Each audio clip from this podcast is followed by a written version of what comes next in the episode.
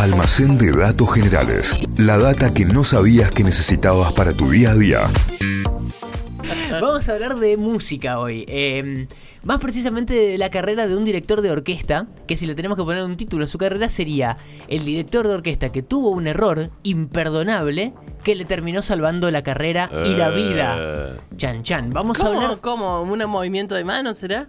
eh, ya vamos vamos a hablar. ah, ah. Eh, Herbert von Karajan se llama este director de orquesta que nació en Salzburgo, en Austria, en 1908. Herbert von o von Karajan con K y J. Eh, Herbert es con H, lo escribí con Sí, J. no, Herbert es con H, Herbert. Acá lo Eh, tengo. Nació en Austria, decíamos, en 1908, se fue convirtiendo de a poco en uno de los más destacados directores de orquesta de todos los tiempos y además es el artista de música clásica que más vendió en la historia. Sea, el artista de música clásica más comercial del, del mundo es Herbert von Karajan, que venía de una familia bien, de la alta burguesía austríaca, así que de pibe la pasó bien, trabajó en la fábrica de textiles que tenía la familia hasta que se empezó a dedicar de lleno a la música. En 1929 debutó oficialmente como director de orquesta y desde ahí no paró nunca más. En un par de años eh, logró, por ejemplo, dirigir en el Festival de Salzburgo, que era muy prestigioso por esos años, fue líder de la Filarmónica de Viena. La carrera iba en ascenso. Y en 1935 tuvo un impulso en su carrera y es que se inscribió como miembro del partido nazi. Mira. Y sobre este punto después vamos a volver porque claramente fue polémico, objeto de debate de, Sí, de sí. años después, eh, cuando Von Karajan ya era recontra famoso. Pero bueno, como miembro del partido nazi, viviendo en Austria, eh, empezó a dirigir la Orquesta Filarmónica, eh, se- fue para Alemania, empezó a dirigir la Orquesta Filarmónica de Berlín y la Ópera Estatal de Berlín. Y se fue convirtiendo de a poco en el elegido por las élites alemanas. Y Atenti era el director favorito del mismísimo Adolf Hitler. O sea, Hitler tenía un director de orquesta favorito y era Herbert von Karajan, la persona sobre la cual estamos hablando hoy. Era no solamente porque era muy bueno el tipo, sino también porque con el nazismo muchos directores se habían ido de Alemania, así que quedaban pocos en, esa, en esos años. Así que bueno, igual Hitler lo tenía en buena consideración y ahí llega el año 1939 y el hecho que marca la carrera de von Karajan definitivamente. Hitler invita a los reyes de Yugoslavia a asistir a un festival, el Festival de Bayreuth, que era un evento anual dedicado a Richard Wagner, un compositor muy Mira. famoso que además era el compositor favorito de Hitler, el festival lo organizaba Winifred Wagner, que era nieta del, eh, perdón, nuera del compositor, o sea, quedaba ahí de fa- familiares que lo seguían organizando. Wagner, toda la familia de nietos, hijos, todos eran músicos. Eh, y esta nuera organizaba el festival, era amiga de Hitler y como organizadora le empieza a escribir un montón de grandes directores de orquesta de la época para pedirles que dirijan el festival. Nadie quería tocar para Hitler, había pocos en Alemania, excepto Von Karajan que aceptó perfectamente y dijo, va a ser eh, el hito de mi carrera. Eh, era el momento perfecto para lucirse ante Claro. todos los jerarcas nazis, ante, ante los reyes de Yugoslavia que decíamos ahí. Y según cuentan, este director Von Karajan era bastante agrandado el tipo. Así que se envalentonó y pensó... hincha de Boca, seguro. Ni digas. Vamos a llenar el estadio, no, vamos a llenar el teatro. Y dijo, vamos a hacer algo distinto. Decidió dirigir una ópera completa de memoria, sin partituras. Eh, eh, el director de orquesta es la persona que está parada al frente de la orquesta, de espaldas al público, que va dirigiendo con movimientos y demás todo lo que tiene que ir haciendo la orquesta, los músicos. Pero dirigió, eh, de- decidió digo, dirigir una ópera de memoria.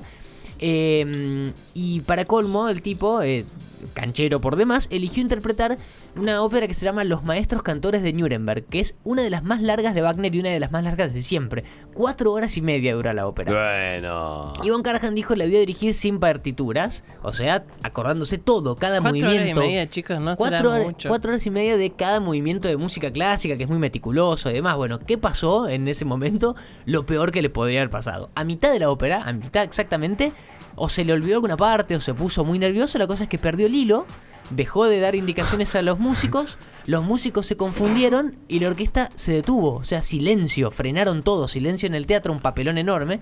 Y para colmo, y acá querer reventar, justo en el momento de que frenaron se rompió el telón del teatro. No, bueno. Así que se cayó como una parte de la tela sobre alguno de los músicos ahí. Fue un, un papelón espantoso. Imagínense a Hitler enojado con todos los secuaces ahí. Nine, nine, nine. Le dijo, bueno, había quedado horrible al frente de los invitados, qué sé yo. Termina la función y Hitler va con la nuera de Wagner y le dice: El señor Von Karajan nunca más va a dirigir mientras yo viva. Dijo. Y efectivamente nunca más dirigió en el festival Von Karajan. Pero decíamos que ese error le terminó salvando la carrera y hasta casi la vida. ¿Por qué? Porque después de ese concierto no tocó más para la, la gente de la alta sociedad alemana, pero siguió dirigiendo, dirigiendo algunas orquestas Ah, bueno. como por ejemplo siguió con la estatal de Berlín, pero había perdido mucha reputación el tipo. Y en el 45 termina la guerra, no está más Hitler, y Von Karajan se muda a Italia, se muda a Milán.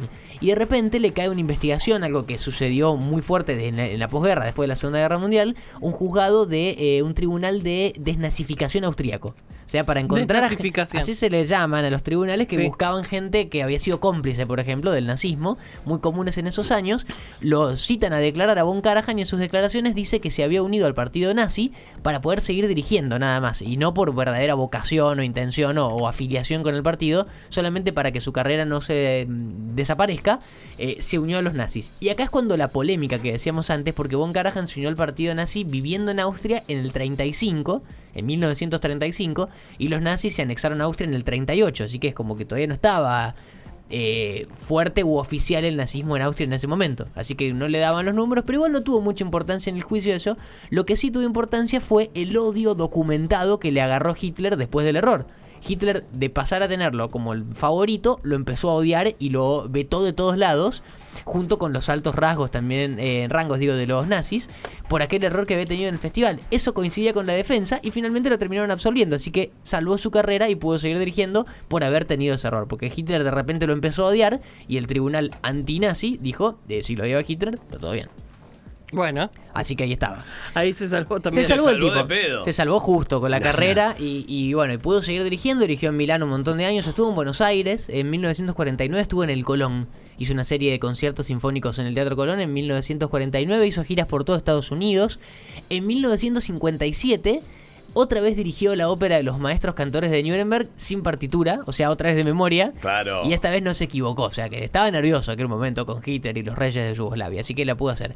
Y acá un dato más para cerrar, tuvo un aporte muy significativo a la cultura popular mundial. Decíamos que el tipo fue el, el artista clásico que más vendió. Bueno, fue uno de los principales impulsores del desarrollo del CD, del compact disc. Mirá. Apareció en la primera conferencia de prensa que anunció el formato y fue él el primero que vendió, que grabó y sacó a la venta un CD con música.